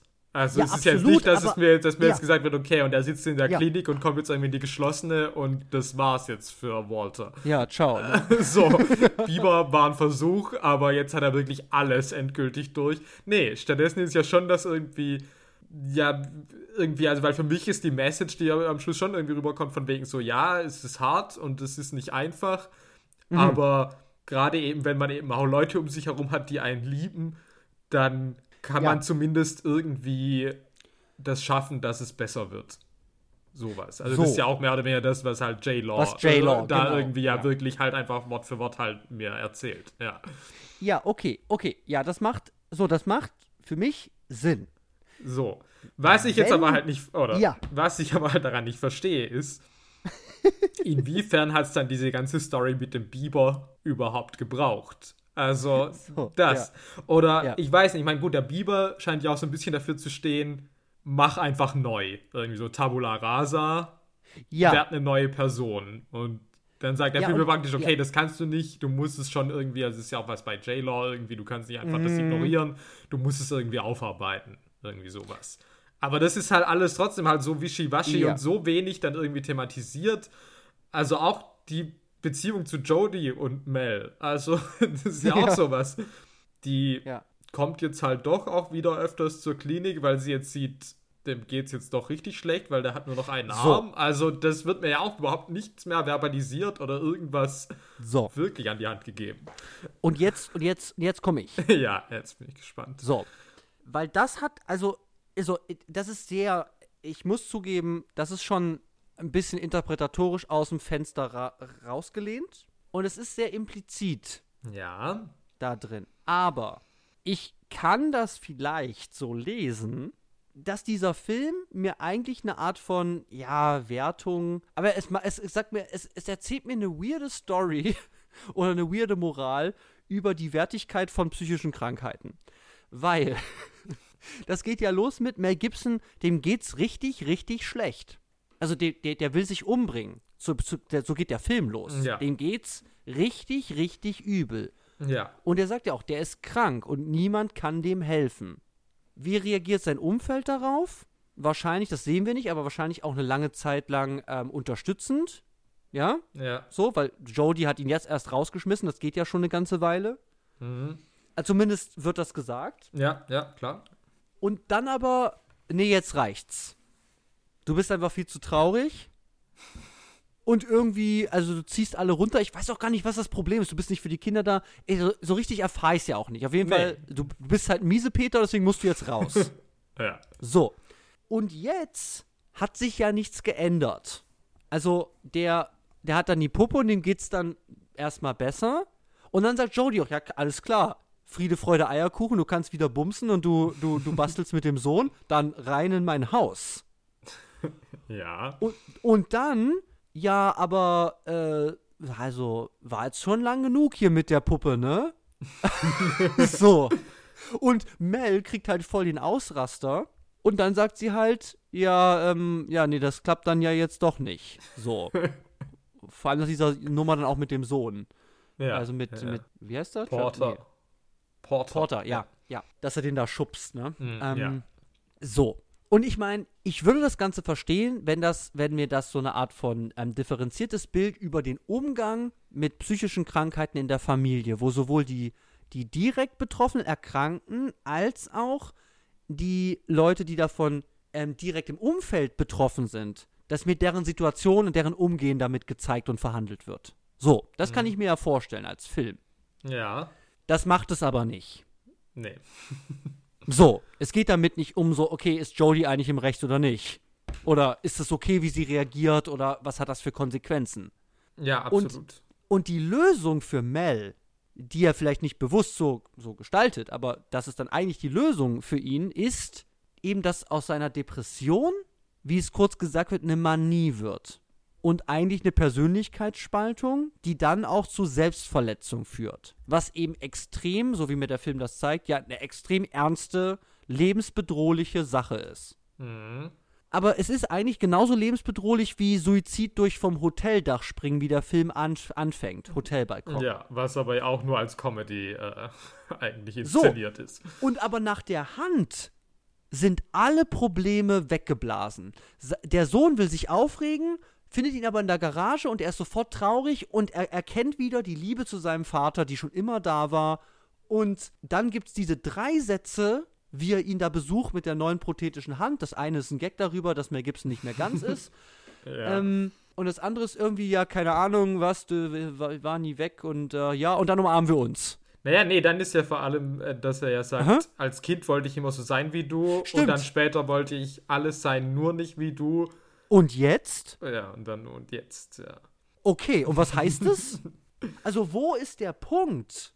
Also, wodurch hat Walter, sagen wir mal, verdient, wenn er es vorher ja in der Wahrnehmung der Figuren eigentlich selbst verkackt hat? Also, dass man ihn rausschmeißt, das kann man auch sagen, ja, es geht alles nicht mehr, aber es scheint so auch wie der Sohn reagiert, es ist Walters Schuld. Seine eigene Schuld, dass Jodie ihn rausschmeißt zu Beginn.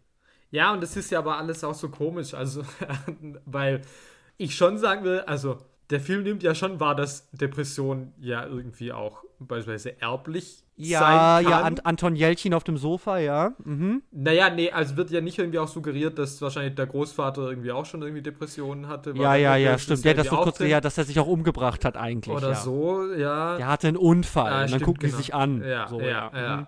Also, wo ich schon denke, es, dieser Film scheint ein gewisses Bewusstsein dafür zu haben, was Depression ist, aber andererseits dann auch wieder gar ja. nicht. Also wenn dann Jodie halt auch sagt so, geh, mach irgendwas, klau ein Auto, aber lieg jetzt hier nicht so rum, dann denke ich halt so, ja, okay, also. Vielen das Dank. weiß ich jetzt halt auch nicht, ja. ob das und, so hilfreich ja. ist.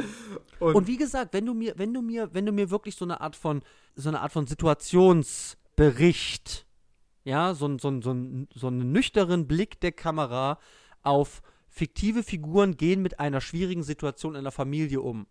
Und alle kommen zu Wort und wir bewerten nicht, sondern wir gucken, wie sowas laufen kann. Ja? Ja, ja, klar, ja. Dann sage ich, okay, alles klar. Aber ebenso wie das irgendwie, ne, dann sagt das Jody und dann rafft er sich dann auch auf und alles läuft wieder mit J-Law und so.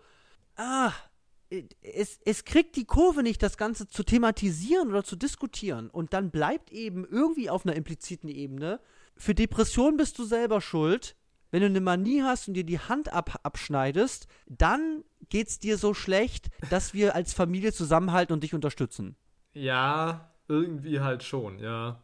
Ja, und das ist halt irgendwie, ich weiß, das ist alles sehr implizit, aber, aber wenn ich das logisch voll nachvollziehe, was der Film mir sagt, bleibt mir nur dieser Schluss irgendwie übrig, was für mich eigentlich eher zeigt, da sind einfach große Lücken, die angedeutet wurden, deswegen kann ich überhaupt erst diese Verbindung ziehen, weil sie machen Depressionen groß auf, Sie machen Krankheitsbilder mhm. auf, sie machen explizite Handabschneiden und wie die Familie damit umgeht auf, aber dann eben nur oberflächlich und nicht so detailliert und dann bleibe ich eben mit solchen Verbindungen, bleibe ich dann sitzen und sage, ach, äh, was, so ist der Entwicklungsschritt also. Okay, deswegen hat Mel jetzt wieder seine Familie zurück weil mit dem letzten Satz, ne, er musste zum Vater werden. Wo ist er zum Vater geworden? So, das wäre jetzt nämlich noch mein nächster Punkt, ist absolut halt Vaterschaft. weil das ja. ist halt wirklich das Ab also das ist wirklich für mich das Absurdeste an diesem Film. Ist halt wirklich im ja. letzten Satz, das dann heißt so, ja, aber er ist doch dann jetzt auch so zu so einem guten Vater geworden, wo ich denke ja. so, was? Also A, mit dem jüngeren Sohn Gut, mit dem hat er sich beschäftigt, die hatten ein gutes Verhältnis, das ging aber halt auch direkt irgendwie Mhm. instant. Also da gibt es keine großen Konflikte in den Szenen zwischen den beiden und dann verschwindet der jüngere Sohn einfach eh von der Bildfläche mehr oder weniger. Mhm. Der hat dann die, die Million-Dollar-Idee geliefert und dann äh, Ja, das ist hab diese Figur. gesagt, es ist wirklich ein Problem, weil dieser Junge ist am Anfang mit dem Biber, ne, halt super prominent da. Und der hat so, ja auch ne? seine eigene Storyline, dass er halt so ein Outcast in Stimmt. der Schule ist. Das ist auch am Anfang wird das groß etabliert, wo du auch irgendwie denkst, das ist so ein bisschen so American Beauty, so, okay, du hast so eine ganze Familie und sagst halt irgendwie so, okay, Ja. was haben die alle einzeln für Probleme? Aber dann interessiert er sich dann halt doch nur für Mel Gibson und für Anton Yelchin und die anderen beiden, die sind halt da, wenn es gerade irgendwie passt. Aber Ja, und, und ich glaube, da liegt wirklich das Problem, dass, dass dieses, und ich würde auch sagen, dass es absurd ist, weil du kannst mir nicht irgendwie, ähm, weiß nicht, du kannst mir nicht Star Wars zeigen, am Ende kommt ein Voice-Over und sagt irgendwie, und Gärtnerei ist deswegen super wichtig. Dann sage ich so, what? ja, Darum ging's hier? ja, absolut. Also, weil, weil das ist eben das Problem. Ich meine, diese ganze Vaterschaftsthematik, die ist natürlich da. Also so eben, wir haben den, ich hasse, der, mein Vater hasst meinen Vater, der seinen Vater gehasst hat und so, ne, diese Ja, Zettel, klar. die er da stehen hat. Ich will nicht sein wie mein Vater. Beziehung zu den Kindern. Der macht Spielzeuge, der bastelt, blablabla. so, ne, diese ganzen Themen, das ist ja alles super prominent, Familienthematik. Und dann hast du aber eben, okay, der Sohn liefert die Millionen-Dollar-Idee für die Firma. Ach, du stehst auf Holz. Alles klar, ciao. Und dann ist dieser Junge einfach ewig nicht mal mehr im Bild. Nee. Und dann noch dazu, dann hast du, okay, brauchst du den nicht, der ist zu jung, da hat man keine Probleme. Der macht, der mag Happy Bieber, okay. Aber du hast eben noch den anderen Problem, Sohn in Anführungszeichen, also die Problembeziehung zwischen den beiden. Ja. Ja, und die beiden reden nicht miteinander. Ja, Wie du so. sagst, die haben ihren eigenen Film. Ja. Die handeln nichts miteinander aus. Wo ist Mel Gibson als Vater gewachsen für seinen ältesten Sohn? Durch den Biber.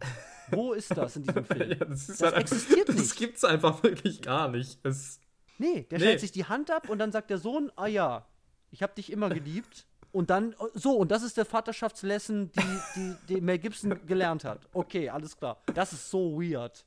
das macht halt wirklich keinen Sinn und ich kann es wirklich in keinster Weise irgendwie rechtfertigen oder mir irgendwie Nee. zurechtbiegen. Es Und ich verstehe auch gar nicht, warum der Film das macht. Du kannst ja sagen, Familie ist ein wichtiges Thema, aber sag doch am Ende einfach, ja, ist ein Mann, der zum Biber werden musste, um dann wieder er selbst zu werden. Punkt. Okay, ich sag, das habe ich gesehen. ja. Ob ich das mag, ob ich das platt finde, keine Ahnung. Aber es ist zumindest das, was ich in dem Film gesehen habe. Ich sage, okay, der vorher scheiße, Biber, jetzt besser. Okay. Aber dann irgendwie mit, der ist auch zum Vater geworden? Also er war schon die ganze Zeit Vater. Ja, klar, weil-. So. Aber der das Bedeutung ja, des Wortes, klar, aber. Genau, ja, genau, aber es ist dann natürlich, okay, der ist in seiner Vaterrolle ge gewachsen, der hat seine Kinderbeziehung irgendwie halt aufgearbeitet, hat, hat das besser gestaltet. Ja, also der Sohn steht einfach auf Biber, der Junge, Ja. und der andere, äh, ja, der, es ist wirklich so, so, du bist so im Kino und dann kommt irgendwie Anton Jelchin aus dem Saal nebenan. Der kommt dann ab und zu mal, der, der, aus seinem eigenen Film, kommt der kurz, also so als ob, als ob du so zwei Rollen hast. So, und Ja. die falsche Rolle eingelegt hat. Ah, ist wieder der Anton-Film. So, ah, J-Law, okay, alles klar. Und dann, so, dann wechselt wieder die Rolle. Das ist wirklich weird. ja, es ist mega weird. So, also das wollte ich nur sagen. Also ich finde dieses Ganze, also erstmal die, eben diese nicht klare irgendwie Genre-Verortung oder nicht zu wissen, was man eigentlich will von dem Ganzen, habe ich das Gefühl. Mm, ja, absolut. Dann diese weirden Krankheitsmetaphoriken. Also auch, ich verstehe gar nicht, was das eigentlich, ne, so, dann, jetzt kämpft er mit der, mit seiner anderen Persönlichkeit. Kann ich das irgendwie auf die Ebene von einem Krankheitsverlauf packen? Keine Ahnung, irgendwie passt das alles nicht zusammen.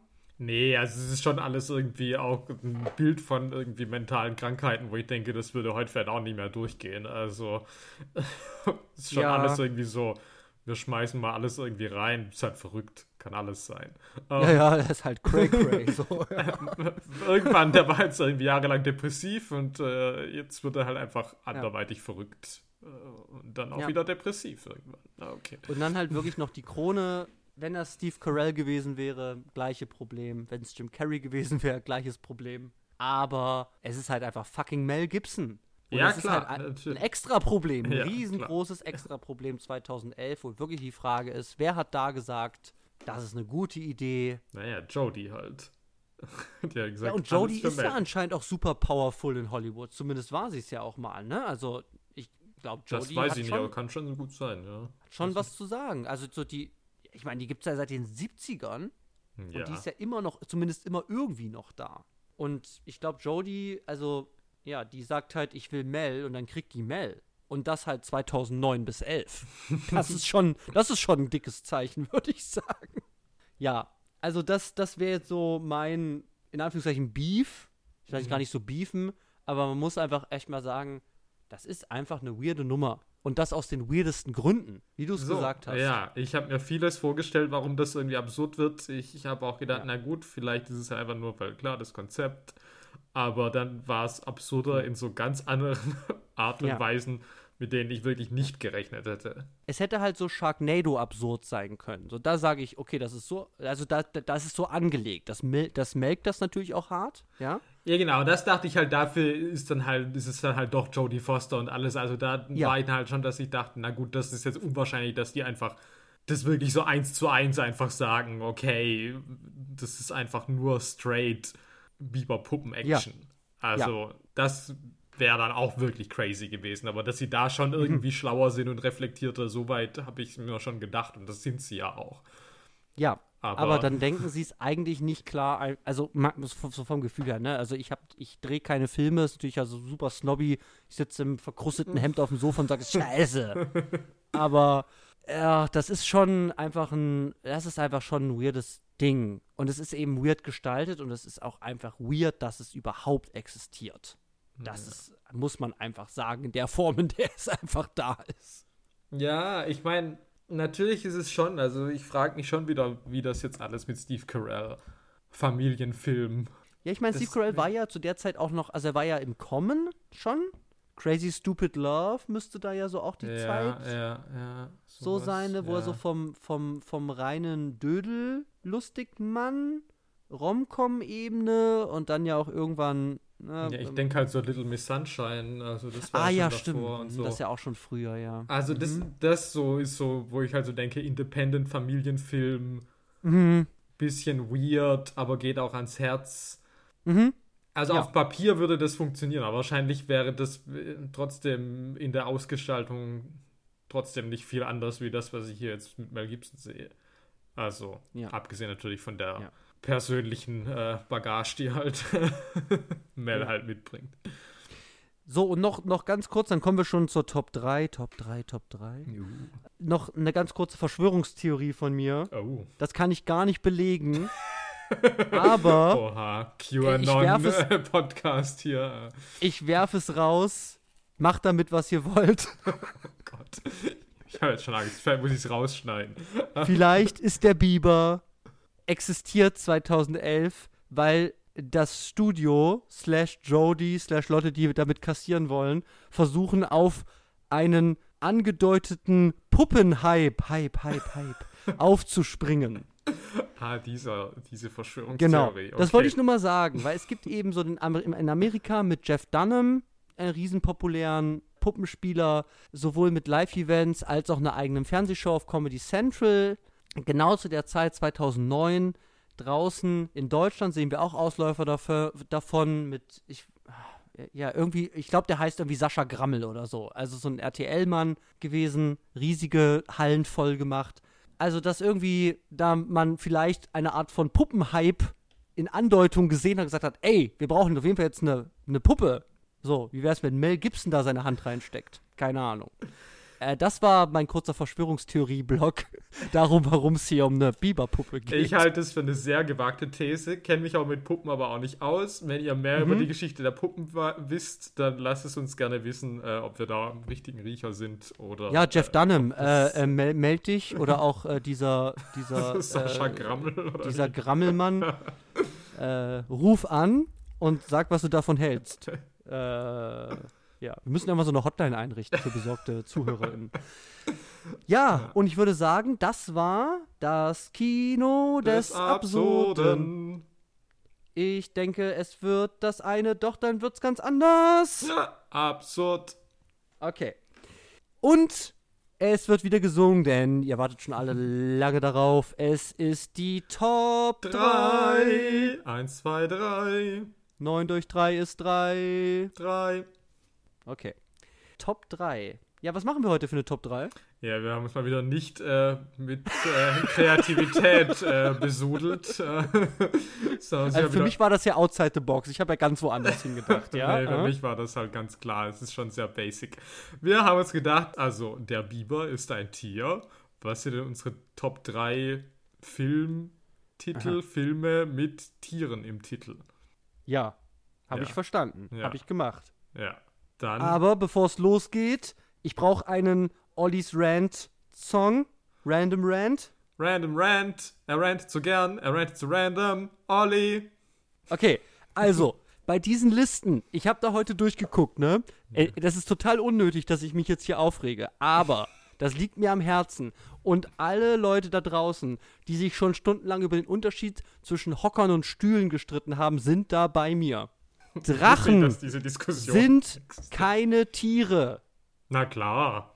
Drachen sind Fabelwesen. Und nur weil sie vier Beine haben und Eier legen, was auch immer, macht sie das nicht in meinen Augen. Das ist sehr konservativ, ich weiß das, aber ich lege mich da fest, ich stehe da ganzen Herzen zu, dass eben Filme wie Dragonheart, Double Dragon, The Girl with the Dragon Tattoo nicht für diese Kategorie geeignet sind, weil es Fabelwesen sind und nur äußerliche Ähnlichkeiten zu Tieren haben und da sie eigentlich nicht wirklich existieren, eine Klassifikation als Tier sehr schwierig ist. So, Okay, das ich habe ein Gegenargument. Okay, Also, wenn wir nämlich im Englisch jetzt komm nicht mit Komodo ran. wenn wir nicht im Englischsprachigen sind, dann gibt es zum Beispiel Bartagamen, die ja im, im Englischen Bearded Dragons heißen und definitiv existierende Tiere sind. The Girl with the Dragon Tattoo, was hat die auf ihrem Rücken? Das weiß ich nicht. Vielleicht Die hat bestimmt Agamen. nicht so, was war das? Be bearded, bearded was? Bearded Dragon. Ich glaube nicht, dass die zum Tat Tätowierer gegangen ist und gesagt hat, hey, dieses Tier, von dem ich noch nie gehört habe, kannst du mir das hinten auf dem Rücken machen? Das sieht bestimmt super gruselig aus. Also ich Das- bin auf jeden Fall für Drachen. Okay, ja, aber ich wollte nur ganz kurz, war mir wichtig, meine Meinung dazu äußern. Jetzt ist es raus. Das war Ollis Random Rant. Ja, okay. Gut. Dann Ja. übernehme ich mal mit meiner Top 3. Ja.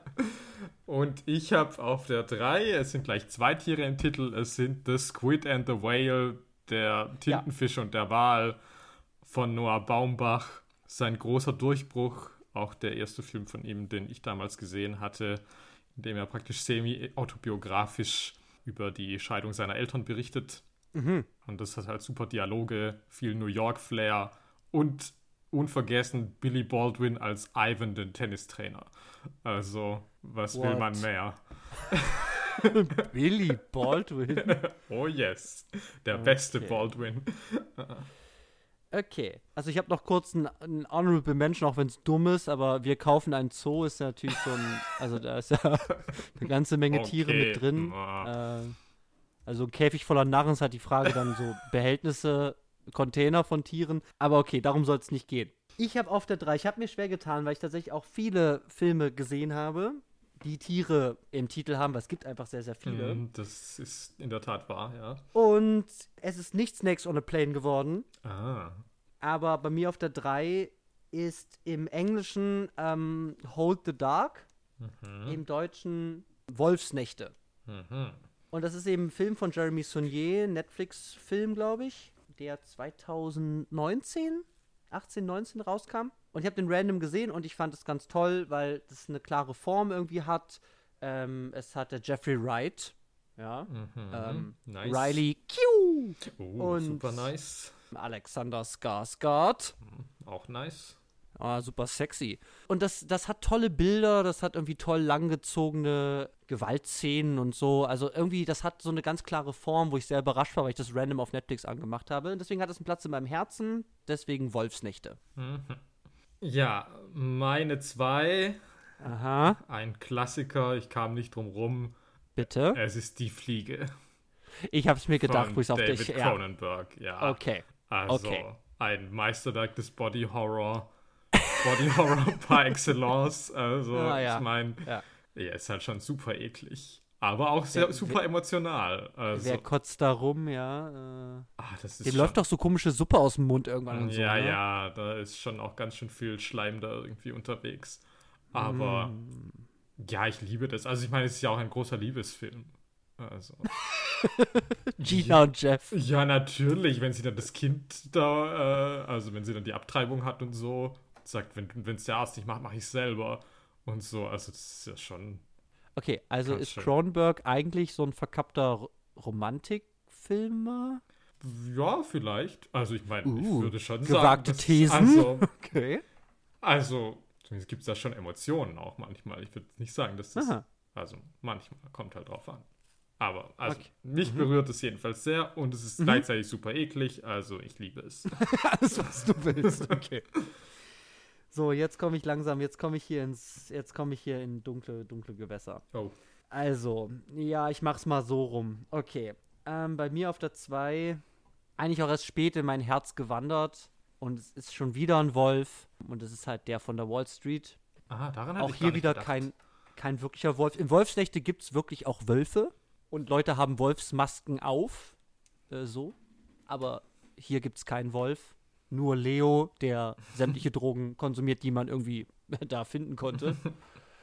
ähm, und ich habe es am Anfang gar nicht gemocht, wo ich es das erste Mal gesehen habe. Und ich habe es neulich in kurzer Zeit auch zweimal hintereinander irgendwie in wenigen Monaten irgendwie geguckt. Und ich habe mittlerweile halt schon auch echt ein, ein, ein Herz für die tatsächlich ge gezielte Absurdität, die das da aufmacht in dieser Welt Mhm. und da eine klare Form für findet und einfach geile Performances einfach hat. Und ich meine, dass Leo da abreißt, ist einfach irre. Ich würde So. sagen, Leo war nie besser, vermutlich. Und ich liebe Also Leo, aber das ist schon, glaube ich, die Krönung.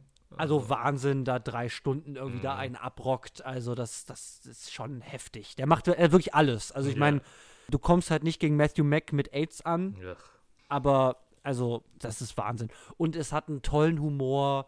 Es ist halt Scorsese, der erzählt mir so ein ewig langes Ding und ich bleib da dabei und das ist alles irgendwie so überzogen genug und ach, es ist einfach ein toller Film. Und ich bin erst später zu gekommen, weil es schon auch sehr speziell ist, finde ich dann doch. Hm, Aber- es ist schon merkwürdig, auch ein bisschen, ja, auch in der Ja, ja, schon weird, was da so- Ja. wo das so hingeht, Ja. ja. Aber also ich finde es ganz toll und deswegen bei mir auf meiner Platz, mein Platz 2. Es ist halt auch so ein Kino des Exzesses und das liebe ich halt auch. Ja, es gibt halt einen Fick auf alles. Ich meine, was ist da alles drin, ja? Also äh, alles. Irgendwie, irgendwie, was du eigentlich nicht machen darfst. Ja, aber also auch einfach so Ja. inszenatorischer Exzess. Mhm, Und ja. auch, also auch diese Laufzeit ist ja auch exzessiv. Also irgendwie, das ist halt auch nicht so, Ja. dass ich sage, die braucht es, sondern es ist halt so, kannst halt machen. Wenn du halt eh halt sagst, na gut, ich mache ich mach halt, was ich will. Und das finde ich halt immer halt ganz beeindruckend.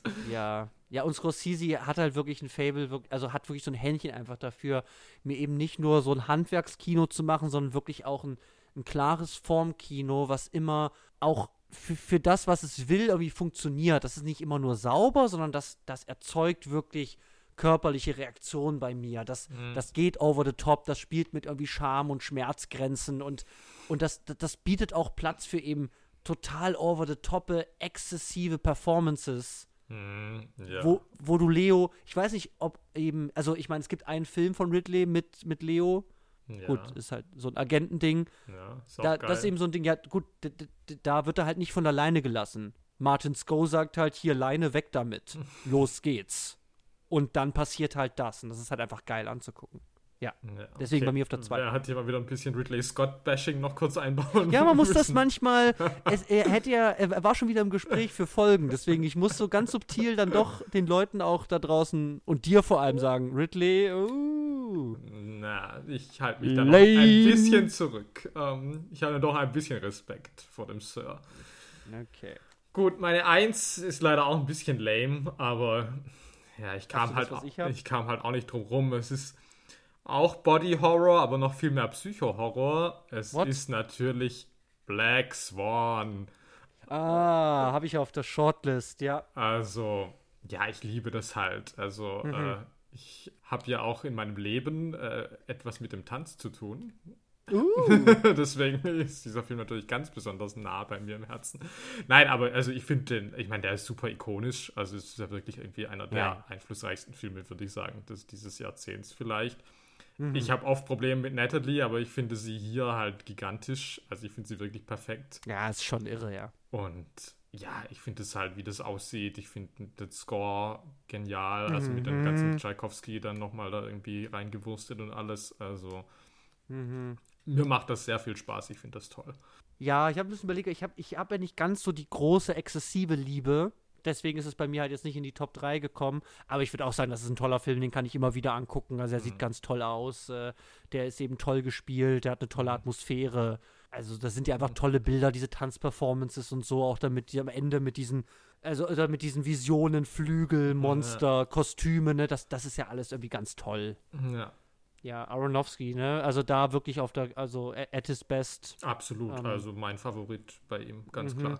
So, ich mach's noch klassischer. Also, Okay. glaube ich. Allem, du hast zumindest auch die cooleren Tiere. Weil was hattest du jetzt? Du hattest einen Schwan, du hattest einen Tintenfisch, du hattest einen Wal und. Ähm, die Fliege. ja, gut. Okay, also Geht alles so. sehr maritim und dann noch so ein Insekt. Okay. Ja. Ich habe zwei Wölfe und ich bleibe natürlich in der Familie. Ja, ähm, es ist nicht Cats and Dogs. Es ist nicht Wag the Dog. Es ist Reservoir Dogs. ah. Weil das sind auch wieder keine Hunde. Die Fliege hat zumindest sowas wie eine Fliege bei dir. Ähm, Ja, klar. ist äh, Tarantinos Erstling und ich habe das zuletzt, glaube ich, 2019 mit Dr. Uwe, das können wir ja sagen hier, Mhm. äh, zusammen geguckt und nochmal gemerkt, wie irre gut das ist. das ist also- schon stark. Ja. Es ist wirklich einfach, es ist so speziell, es ist so mutig auch einfach in der Form, wie das Ganze erzählt ist, ne, Kammerspielartig mit diesen Rausblicken, zeitlich versetzt, sich Mhm. Zeit nehmen für, da danst halt einer und schneidet ein Ohr ab, so, also Ach ja, das ne, halt. da brauchst du eine Menge Mut für, weil es eben abseits von einem klassischen Narrationskino eigentlich funktioniert. Mhm. Und es hat aber wirklich einfach so tolle, diese, diese Szenen, wo Tim Roth da irgendwie da diese, diese Fake-Geschichte da erzählt und nachspielt und Steve Buscemi, ja, diese Anfangsszene mit Madonna und Ja, dem ich Trinkgeld mein, geben.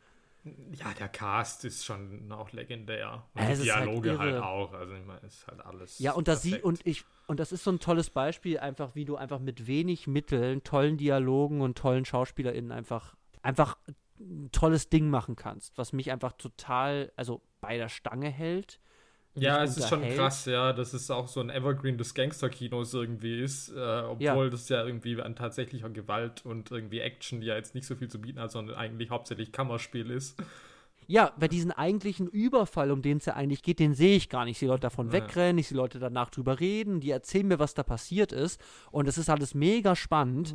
Und ich will wissen, wer der Spitzel ist und überleben da Leute. Und also, ich habe seitdem, also ich glaube, Tim Roth ist, glaube ich, irgendwie richtig Abfall. Also alles, was ich jemals danach von ihm irgendwie gesehen habe, war alles so, hat mich nie so richtig überzeugt. Aber das, was Tim Roth. Skandalo. was? Ich weiß nicht, ist Tim Roth nicht ein ganz hervorragender Schauspieler? Ja, ich, ich glaube, der, also, ich, also in meinen Augen ist er okay, Ja, okay. aber halt, es war so Abfall gemessen an dem, an, an dem, was ich von seiner Performance in Reservoir Dogs halte. Weil ich denke nur an diese Szene, wo der hinten auf dem Rücksitz liegt, angeschossen. Und ich sehe da halt dann gar keinen Schauspieler. Also da sind so viele kleine Körperzuckungen und Gesichtsausdrücke, wenn der irgendwie sagt, ja, ich will jetzt nicht sterben und so weiter, ne? Und der leidet da einfach so exzessiv. Mhm. Das, das geht mir durch Mark und Bein. Also so ist wirklich so, okay, alles klar, dieser Typ hat wirklich Schmerzen. Und das erzählt mir nicht nur, dass er Schmerzen hat, ich fühle das. Ja. Und äh, deswegen, also Reservoir Dogs äh, war jetzt wieder viel zu lang, aber es ist einfach ähm, ein tolles Ding. Und immer wenn ich das gucke, merke ich immer wieder aufs Neue, wie toll das einfach komponiert ist, wie toll es geschrieben ist, wie toll es gespielt ist. Und das mit einfachsten Mitteln. Also deswegen bei mir auf der Eins die Reservoir Dogs. Sehr gut. So, das war die Top 3. Top 3. Top 3. So, dann noch ganz kurz eine Ankündigung, was es nächste Woche gibt. Ähm, Nächste Woche gibt es Ich überlege halt, welche Kategorie das eigentlich kommt. Ich würde es mal in die Kategorie Geil. international. Oh, Twist international. Ja, das ist zumindest der easy way out, weil egal was es ist, ist es auf jeden Fall international. Ähm, Oha. denn Safe, safe way hier. äh, wir gehen äh, mal wieder sehr zurück in der Vergangenheit. Oh Ähm, Gott, ja. äh, nämlich in das Jahr 1962 nach Italien. Aha. äh, zu Michelangelo Antonionis L'Eclisse, also was so viel heißt wie die Sonnenfinsternis, also die Ja. Eclipse. Und man in Deutschland aber unter dem Titel Liebe 1962 ähm, 1962. verkauft hat, was auch mal wieder ein Garant für äh, die seltsamsten Titelübersetzungen aller Zeiten ist. Und das hat Antonioni schon hart getroffen, ne? Ja, also erst die mit der Liebe spielen und dann kommt Ja, ja. Äh, Liebe. Also es ist ja auch geil, dass sie dann immer so auf Liebe gehen. Also so irgendwie so, du Ja. dachtest so, okay, das zieht irgendwie. Lass mal was mit Liebe machen. Welches Jahr ist gerade? Ah ja, 62. Okay, Ah ja, okay, gut, das wird funktionieren. Die Leute finden sich angesprochen. Jetzt und Liebe. Zwei total ansprechende Konzepte, ja. Mhm. Ja, genau. Das habe ich mal mitgebracht und äh, bin sehr gespannt, auf was für. Prätentiös. Ja, super prätentiös, also mega prätentiös. An alle, an alle da draußen, ich bringe euch bald einen seichten Sportfilm mit. Bleibt dabei. Auch die Leute werden hier abgeholt. Ist okay, soll ja für, all, für alle was dabei sein. Ja, aber ich, ich freue mich drauf, weil Antonioni ist bei mir wirklich auch so ein blinder Fleck und man hört immer viel drüber. Ist ja ein, ein riesig, riesiger, ikonischer Regisseur des 20. Jahrhunderts. Ähm, und deswegen, ich, ich freue mich drauf, mal wieder einfach was zu lernen und bin da äh, wirklich gespannt, was du da mitbringst. Also, Sehr gut. ich hab Bock. Gut. Dann danke ich dir auf jeden Fall für den Biber, den du uns heute äh, mitgebracht hast. Der Biber, es ist Jodys Biber. Badumts. Okay, ja, Und danke natürlich allen fürs Zuhören. Ja. Und ja, Ehrenmann und da war's wieder. Ja, nee, vielen ja. Dank an alle da draußen, die, die uns zuhören. Wirklich, wir schätzen das. Wenn auch nur eine Person zuhört, dann, dann ist das toll, weil dann machen wir es nicht für uns selbst. ja. So. Ja, aber schaltet nächste Woche wieder ein, wenn es wieder heißt. Wer Schaut. Sachen.